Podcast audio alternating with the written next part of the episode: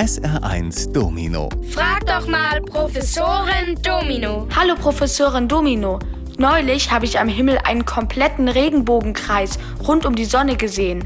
Was war das denn? Herzlichen Glückwunsch. Da hast du ein seltenes, aber sehr beeindruckendes Phänomen am Himmel beobachten können. Einen Regenbogenkreis rund um die Sonne, in dem der Himmel innerhalb des Kreises dunkler wirkt als der restliche Himmel. Fachleute nennen das Halo. Das Wort kommt aus dem Griechischen und bedeutet da so viel wie Scheibe. Ja, und wie entsteht nun eine solche Scheibe?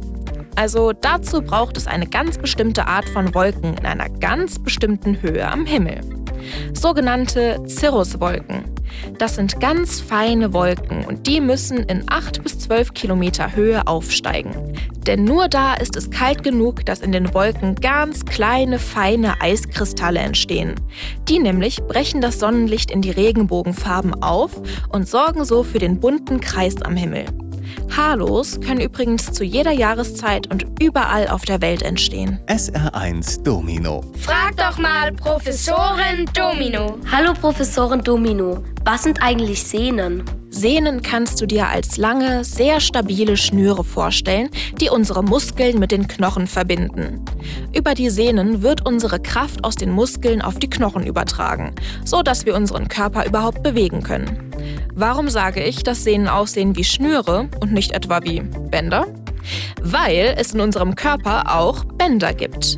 Die werden zwar oft mit Sehnen verwechselt, haben aber eine andere Aufgabe.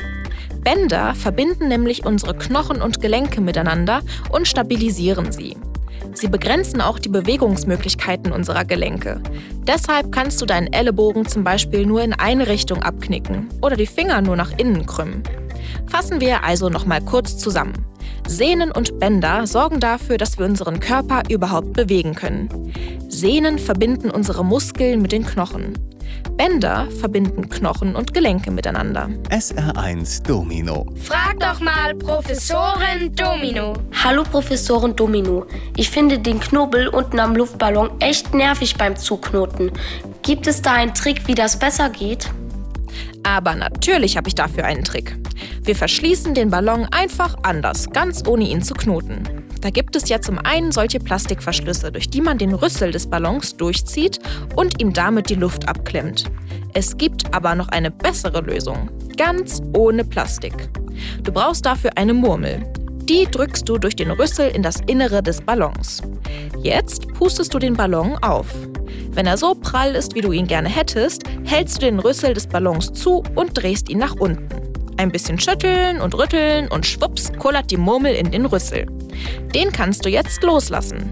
Die Murmel wirkt wie ein Stopfen und verschließt den Ballon.